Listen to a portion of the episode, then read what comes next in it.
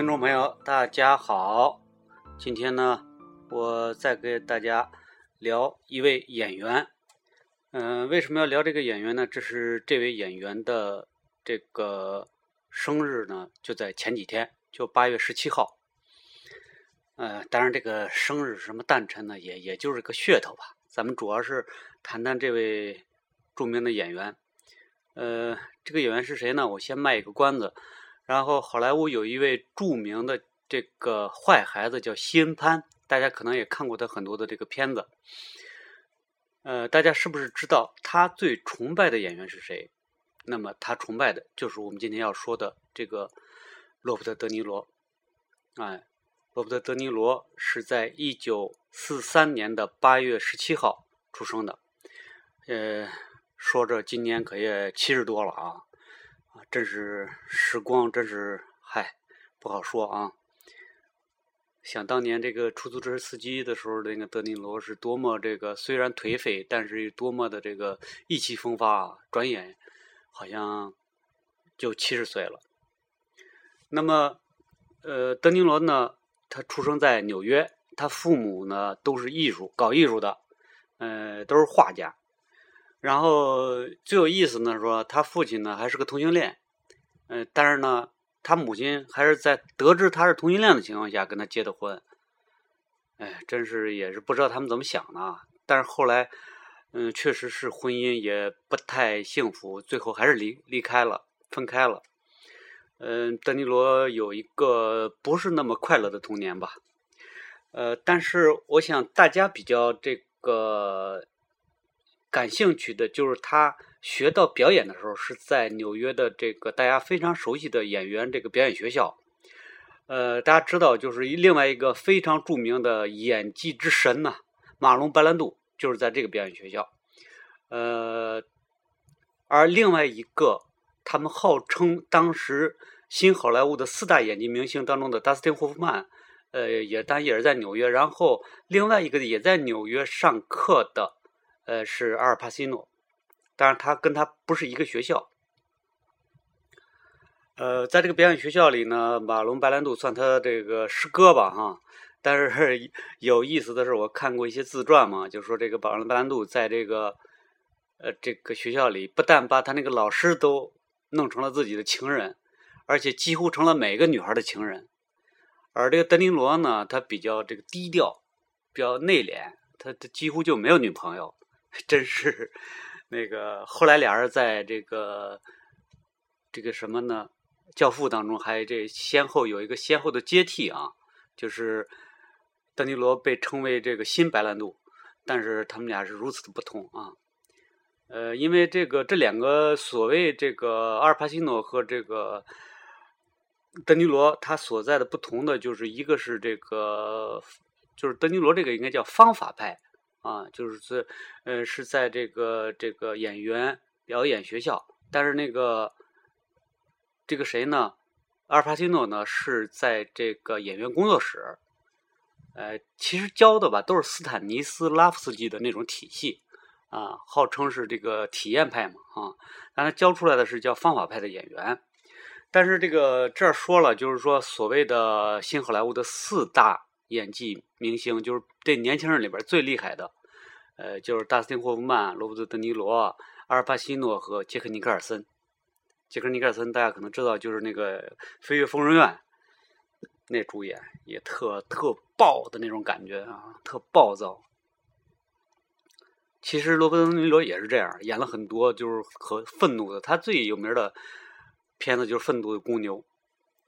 那么。这说到，其实这两个、这四个人当中，最有缘分的，其实应该是阿尔帕西诺和这个罗伯特·尼罗。他们俩就在纽约的时候，在两个人都在这打拼的时候就认识了，而且呢，他们有很，呃，怎么说呢，有很强的竞争关系。那么，呃，阿尔帕西诺得到的第一次这个演电影的机会，就是在跟这个罗伯特·尼罗竞争的时候，他竞争上了，把这个罗伯特·尼罗给顶下来了。哎，特有意思。然后这个德尼罗一直到他二十五岁那年还没有演什么特别特别重要的戏，他都他都懒得都都有点不想演了，因为当时那会儿这个像达斯汀霍夫曼比他们年长一点，已经是如日中天了，而帕西诺也已经是非常的有名了，逐渐在这个崭露头角。而这个虽然这个罗伯特·尼罗当时是名不见经传啊，但是实际上他在圈子里边已经有了很很好的名声了。呃，也有一个固定的搭档。你比如说这个后来也很有名的这个德帕尔玛这个导演啊，这个他呃跟人聊天的时候还曾经那个这个比较愤怒，说听说这个说有些人说这个斯科塞斯马丁斯科塞斯。呃，是这个什么德尼罗的恩师，扯淡！说我才是他恩师。如果我要不是给了他好几次机会，他早就那他他哪知道谁？他知道他是谁啊？就这个德塔帕尔玛也是一个神人。呃，后来大家可能知道的电影，我估计就是呃他拍的《铁面无私》，这个挺经典的。呃，这个好几个明星呃演的。这个后来他还拍了这个《碟中谍》，可能有有一集是他拍的，所以他的名声也是，呃，后来也算是不小吧。呃，后来什么《黑色大丽花》也是他拍的。那我觉得这个导演好像这个也比较崇尚暴力。然后呢，但是呢，就是在这会儿，呃，这个德尼罗的这个演技啊，和他对自己就是要演好一个。呃，角色下的功夫已经，大家已经明，大家已经在圈子里传开了。你比如说，他有一个，呃，这个出，他这有个衣柜啊，里边的衣服特别特别多。他就是为了琢磨，他整天去逛那些逛那些跳蚤市场，在纽约这个，呃，呃，调那个逛跳蚤市场去买各种各样的这个衣服，因为他认为就是这个几乎。呃，就是说，呃，这个衣服就是人塑造人物性格重要的一方面，所以他那个经常能够拿出自己的衣服就去，比如说去试镜的时候就拿着自己的衣服，特有个性啊。然后还曾经呢，他这个在一个不是太有名的一部电影当中，呃，哎呀，对，这个还不是电影，就是一个戏剧当中，他演了十个角色，同时演十个角色，就十个人都是他演。呃，这在圈里边非常震惊的，呃，但是后来确实是，就是在他长期呢，就是没有这个阿尔帕西诺那么，就在阿尔帕西诺已经争取到了《教父》的那个角色，就迈克尔·克莱昂，就是那个《教父》的第一集的时候，他当时还是名不见经传的，呃，这个还是真是挺这个作为这个。呃，这个罗伯特·德尼罗，呃，他是长期还是这个落在了阿尔帕金诺后边但是这个他们一生啊，可以两个人都是竞争对手。你比如在这个说实在的，这个罗德·尼罗跟《教父》一也是有所。因为他们一直是竞争关系嘛，也是有所这个这个涉猎的，但是没有选上。什么意思呢？就是说一开始这个教父一演那个迈克尔克莱迈克尔克莱昂啊，就就是这个这个教父的那个儿子啊，是准备让谁演呢？是准备让呃罗伯特雷德福。可能大家也看过他很有名的好莱坞一部这个叫《虎豹小霸王》，这是好像是香港的叫法吧。我觉得叫的挺那个，挺贴切的啊。然后那个片中片，后来他又当导演，这雷德福也挺帅的一小伙好像还演过什么这个，呃，就是就是那个木马能够就是叫出那个马跟那个马能够通通通马的这种马语马语者，对，就是也演过马语者，同时还是导演，这也是一这个天才。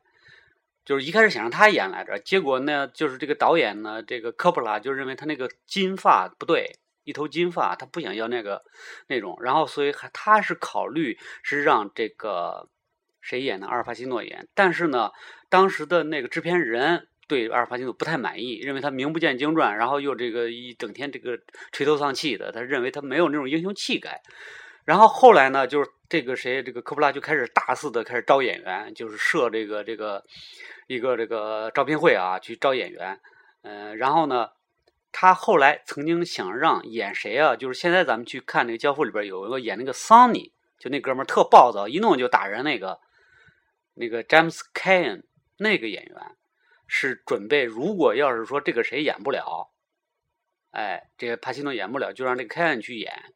所以呢，就是凯恩演这个角色，万一凯恩要去演那个那个迈克尔·克莱昂了以后，这个桑尼这角色谁演呢？他又要招一个人。这个在招这个人的时候，这谁来了？德尼罗来了。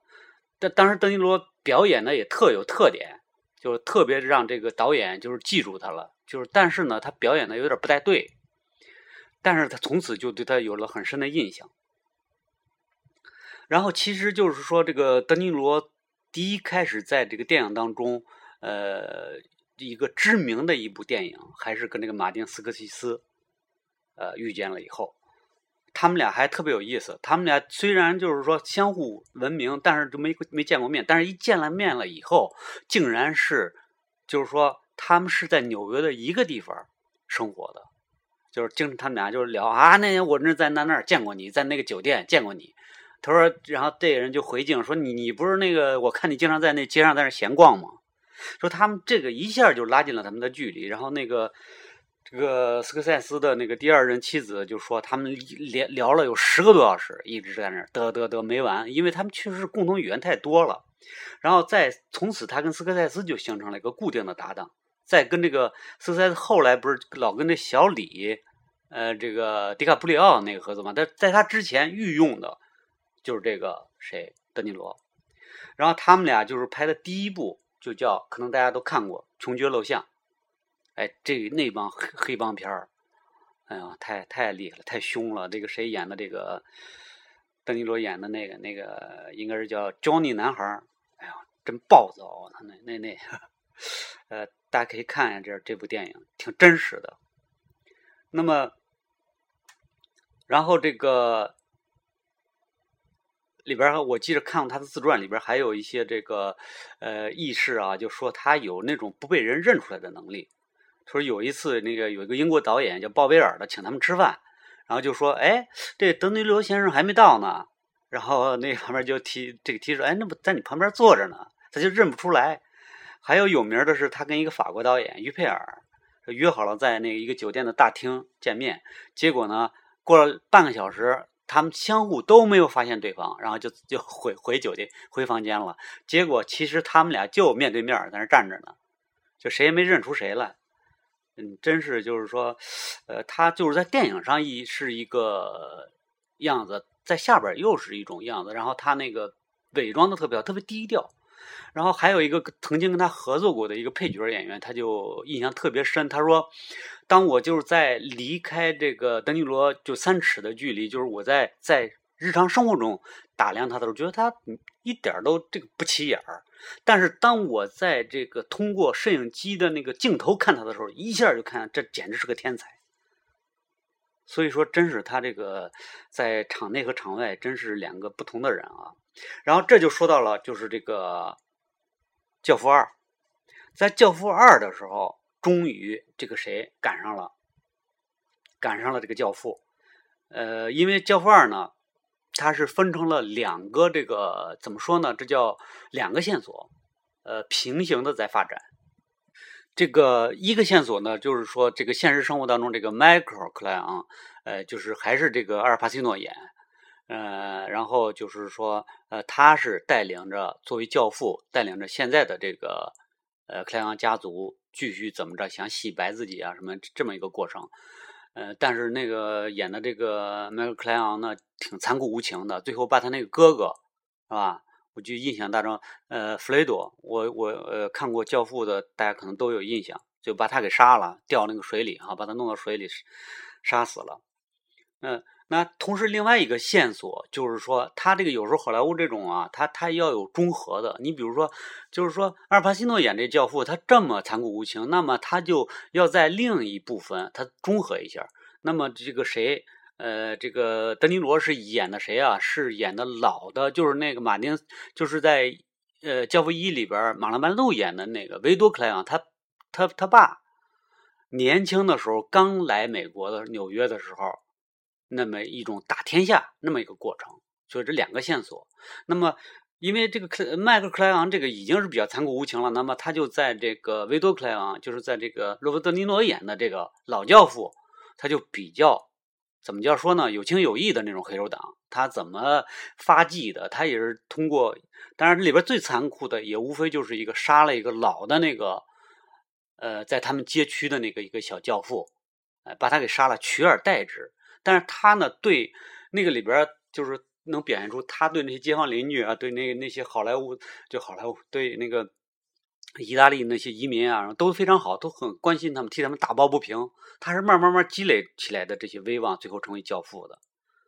那么，呃，是凭着《教父二》里边的精彩演出，这个谁，呃，这个罗伯特·德尼罗是获得了奥斯卡的最佳男配角奖，而一下呢，就把这个谁呢？反而是后来居上，超过了阿尔帕西诺。就是阿尔帕西诺虽然很早以前就比他出名了，但是一直就没有拿到奥斯卡的这个奖，就是这个这个主演奖啊，就是或者是主主角啊，或者是配角啊，一直没拿到。哎，真是这俩人的这个竞争也挺让人感慨的。就是说，后来大家有过一个《导火线》这部电影，让他们俩合作啊，就是说是他们俩第一次合作。实际上，他们在这个《教父》里边已经合作了，但是呢，因为他们没有演对手戏，演的是不同年代里的人啊。呃，但是呢，这会儿这个谁反而领先了，就先拿到了这个这个奥斯卡奖。那么，呃，接下来呢，就是说，呃，可能大家有一部这个。这个电影大家不太熟悉，呃，就是说是叫《一九零零》。这电影啊，是这个也是个非常有名的意大利的一个导演，呃，叫做贝托鲁奇，哎，他导的。那么也是一史诗性的巨片。当然了，这个《一九零零》呢，在罗伯特·德尼罗看来，就是说和这种合作并不是特别的让他怎么说呢过瘾。有时候啊，我就觉得这个，呃，导演越是大师的时候，这个未必这个这个演员会，呃，怎么说呢？觉得自己发挥的特别好，因为大家都知道，那种艺术片的导演，很艺术的那种导演啊，他只是把他最注重的还是他影片的风格，他的呃，怎么把演员啊，演员实际上就是他手里的一个工具。就是说，并不能够演员随性的自己的演，因为就是好莱坞这个，你如果演员的名气大了以后，这有时候是完全按照演员的这个这个逻辑来结构这个影片的。但是在那个贝托鲁奇那儿哪行啊，是吧？他那是大师啊，你就全听我的。呃，然后还有呢，就是说那个里边呃那几个演员啊，都跟这个德尼罗啊有点什么呢？怎么说较着劲儿？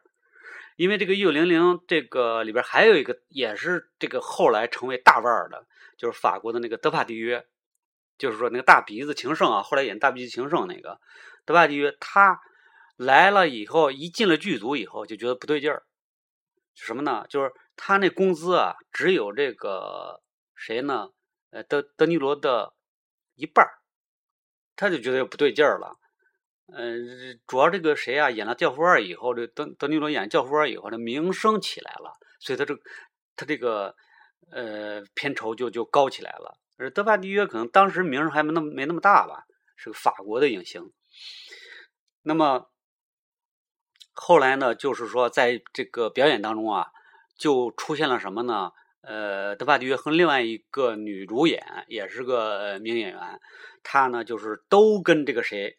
呃，抢戏，而这个德尼罗，那这个他那个可能，呃，剧本里边的这个角色并不是特别强势，而这个德巴迪约，好家伙，那个他那个身材，大家可能知道，就很壮壮的那家伙，就是很有男子气的那种。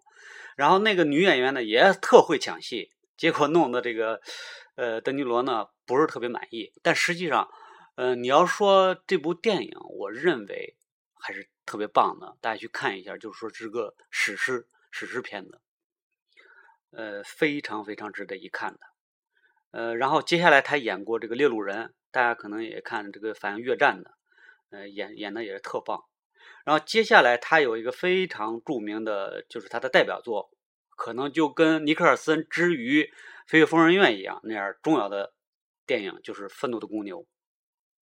这《愤怒的公牛》。呃，它是反映一个有点儿呃过气的拳王这么一个故事。那么，那个拳王实际上真实的拳王叫拉莫塔。然后呢，就是在比赛当中呢，呃，就是说就是在这个比赛当中，他要要胜任这个角色，必须得真的去练拳击。而这个谁，德尼罗最擅长的就是去变成那个人，因为他这不是方法派嘛。方法派的特点就是要通过内心的体验，去真正的让你变成那个人。然后他就为了打这个拳击，为了演好这个这个拳王，他就开始跟这个拉莫塔在真实的在练。据说每天都要打他多少个回合？什么什么一千个回合呀？什么多少？嗯，然后据说最后到什么程度呢？呃，说这个拉莫塔说说这个德尼罗这个拳击水平啊，可以排在世界重量级拳击手的前二十位。这个这是不是又不无夸张？我觉得可能有夸张的。呃，但是呢，他真正确实带着他到布鲁克林的一个拳击场去打了三场比赛，哎，打了三场比赛，而且还赢了两场，就是从凭这个点数赢了两场。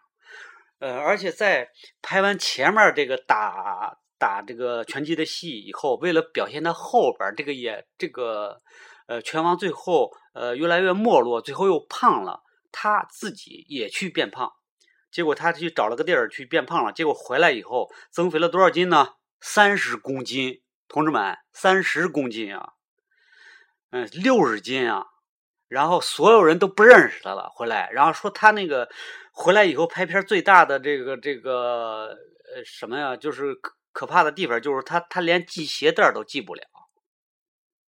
所以这个在这个《愤怒公牛》后来演出以后，真也是在圈里边真是名这个震惊了这个演艺圈啊！在一九八一年的这个奥斯卡呃颁奖礼上，他毫无例外的获得了这个最佳男主角奖。那我看这个奥斯卡这个评委啊，真是对这个这个演员变形真是太有点迷恋了。你看最近说是那个那个什么里边。呃，这个美国骗局里边那个谁表演的也不错，呃，还有就是今年奥斯卡获奖的里边都有几个都是因为呃这个变形，是吧？呃，反正他是对这种你把他完全装的不像你自己，而是变得谁都认不出来，这种非常的钟爱，特别是男男最佳男主角。看来这个现在大家都已经都都已经习惯了，就是说想拿奥斯卡，你就得冲着这方面努力。那接下来，我想对于我们广大这个影迷来说，呃，非常非常喜欢的一部电影，就是接下来，呃，德尼罗就参与了，就是《美国往事》的拍摄。但《美国往事》的拍摄，就是说是根据一部叫《强盗》的小说啊，然后那个它里边有一个强盗的那个外号，确实是叫 Noodles，就是面条嘛，呃，大家都叫他，中国影迷都有时候叫他面条。但是这部影片的拍摄和最后的剪辑，真的好像成为了一部悲剧一样。我觉得这个悲剧，咱不能说是怨谁，嗯，多少年以来一直在争论，就是说，呃，拍完以后。这个导演莱昂内一直也跟这个好莱坞的这个片商在争论。呃，一开始因为他剪出来是四个小时，然后这个面条这个谁，当然了，在表演上，呃，德尼罗也是在这个电影里边也是用尽了心机啊。然后他甚至他拍完了以后都有点虚脱的感觉，就很长时间都没反过劲儿来。他是用呃是很用劲儿的，但是就是这个结构。就是莱昂内，他呃被称为这叫什么通心粉西部片啊？他的这个角度去看纽约、看美国的这个角度，让好莱坞的很多呃怎么片商啊什么呀，都是有点一头雾水。他们不懂他表现的是什么，是吧？大家看过这个《美国往事》的，就一开始那那个那个开头，可能你就是你习惯了去看好莱坞的这种类型片的这种。观众，你去看他，可能有点摸不着头脑啊！一开始就是一铃声啊，很长很长的铃声。然后这个罗伯特·德尼罗演那 Noodle 在那个中国剧院里哈醒过来，然后又什么又又一直这个这个铃声一直就又跨越了另外一个情景，到了他跟他的朋友在那个那个呃那个禁酒时代是吧？呃，在那儿这个聚会，最后他要走到一个屋里，然后这会儿才看见桌上有一电话，是这个地方在响。就是说，他是一个一个电话连起了好几个时空。那么，对于好莱坞的这些，我觉得说句实话，美国这个好莱坞很多是真是没有多少文化的。呃，到现在了以后，大家经过呃几代这个电影人的这个不断的去读解啊，就是好这个《美国往事》已经成了所有电影人心目当中的一部圣经一样的，是吧？非常棒的一部电影。那么。呃，不是说过吗？说姜文能够把这部电影倒背如流，每个镜头都能知道，都记得。那么就是说，呃，但是当时确实是好莱坞看的一头雾水，而且这个四个小时他绝对受不了啊，太长了。然后就一直逼着他剪剪短、剪短、剪短。而且说句实话，这个罗伯特·德尼罗，呃，对这部片子也是没有特别看好。从这点我觉得也能看出来啊，就是说，实际上好莱坞真是有像有这个，呃，咱们刚才说的那个四大明星啊，德尼罗呀，呃，这个霍夫曼啊，帕呃这个帕西诺啊，尼克尔森这些好演员，我觉得真的美国凭借他们的宣传力量，就是这些演员的名气和他的演技都是没说的。但是说句实话，就是就他们对电影的理解，特别对艺术电影的理解来说，他们还是比较弱的，我觉得。就是说，他们都没有看出，呃，就是说美国往事的这个伟大，对吧？嗯，那么后来呢？当然了，我们现在再来看起来，就是这个德尼罗的演技还是很棒的啊。就是说，呃，还是这个他可能想不到，可能德尼罗想不到，永远留在观众心目当中的，最对对大家印象最深的他的这个角色，他。永远活在《美国往事》这部电影当中，对吧？他可能想不到，他认为可能还是出租司机之类的啊。呃，那么后来呢，就是他又演了很多呃电影，但是呃让他比较出彩的还是那些呃这个带有呃比如黑帮啊、呃打斗的啊这种电影。你比如说，嗯，帕尔玛拍了的那个，呃，《铁面无私》，嗯，还有这个斯科塞斯后来又拍的这个《好家伙》，嗯，然后这个《赌场风云》，是吧？呃，结果他还拍过一个恐怖角，表演也挺棒的。呃，然后这个《导火线》是他跟这个阿尔帕西诺第一次演对手戏，嗯，两人这么多年的 这个又是哥们儿又是对手啊，第一次在这个面对面的在一部电影中相遇。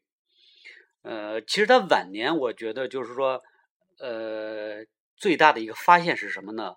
就是说他演了这个喜剧片儿因为早年啊有这么一个情节，他有这么一个情节，就是他几次演过喜剧片儿但是演的都非常不成功啊。大家都认为呢，说这个谁啊，你不是方方法派吗？你不是那个演技派吗？你演技派就得啥演啥像啥。演哪个都能演是吧？那你就演不了喜剧呢。所以最后就是说，近几年的一个突破，就是他演了这个拜见岳父大人和这个什么什么，比如说老大靠边闪啊，他跟两个喜剧明星这么一合作，哎，算是把他的这个喜剧天分给激发出来了。呃，所以他一直到呃这个这么大岁数，还是活跃在。这个影坛上真是影坛的常青树啊！但是我觉得，呃，即使我觉得帕西诺从现在开始就不演了，是吧？那他也足以成为表演大师，呃，可以这么说，呃，因为他以前拍的这些，呃，你比如说出租车汽车司机啊，呃，然后这个愤怒的公牛啊，哎，然后这个这些，呃，美国往事啊，都已经是不可替代的经典了。那么最后。呃，我们还是以这个那个西恩潘，呃，最崇拜这个德尼罗的他的这个话，我们来做这个一个结束。